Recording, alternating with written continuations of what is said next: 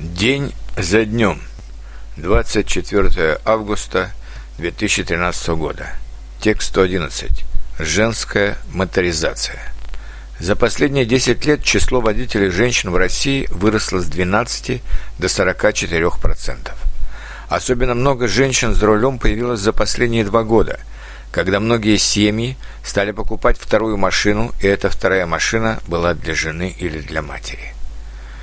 Машины с женщинами за рулем почти всегда можно узнать издалека, потому что они чище, новее, и почти на 100% это зарубежные марки. Мужчины часто относятся к машине просто как к средству передвижения, поэтому для многих мужчин, но не для всех, не так важна марка автомобиля. Более важно, что он доставит вас из пункта А в пункт Б по возможности быстро – для женщины машина – это как важная вещь, любимый аксессуар, и она хочет, во-первых, хорошую машину, модную машину, или, по крайней мере, машину классом не хуже, чем у подруги. Во-вторых, она либо сама следит за машиной, либо доверяет это специалистам, регулярно посещая автомастерские, а также автомойки и прочее. Женщина лучше переплатит за бензин, но заправится там, где бензин надежнее – потому что у нас на некоторых заправках бензин дешевле, но хуже. Говорят, что в принципе женщины водят машины аккуратнее мужчин.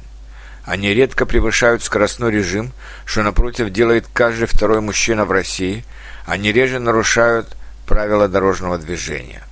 В пробке они ведут себя спокойнее, в то время как мужчины нервничают, что они куда-то опаздывают, ругают других водителей и полицейских, которые не могут разрулить ситуацию. Женщина в пробке спокойно занимается своими делами, которых у нее всегда много. Нужно подкрасить веки, глаза, подмазать губы, переговорить с подругой по мобильнику, дать указания сыну и мужу, проверить, все ли она взяла. Но в сложной дорожной ситуации женщина иногда теряется и попадает в самые нелепые аварии. И обычно женщине труднее поставить машину на парковку, если там осталось только узкое пространство. Но не беда. Опыт приходит с практикой. Женская моторизация – важный этап эмансипации женщин в России. Так что счастливой дороги, милые дамы!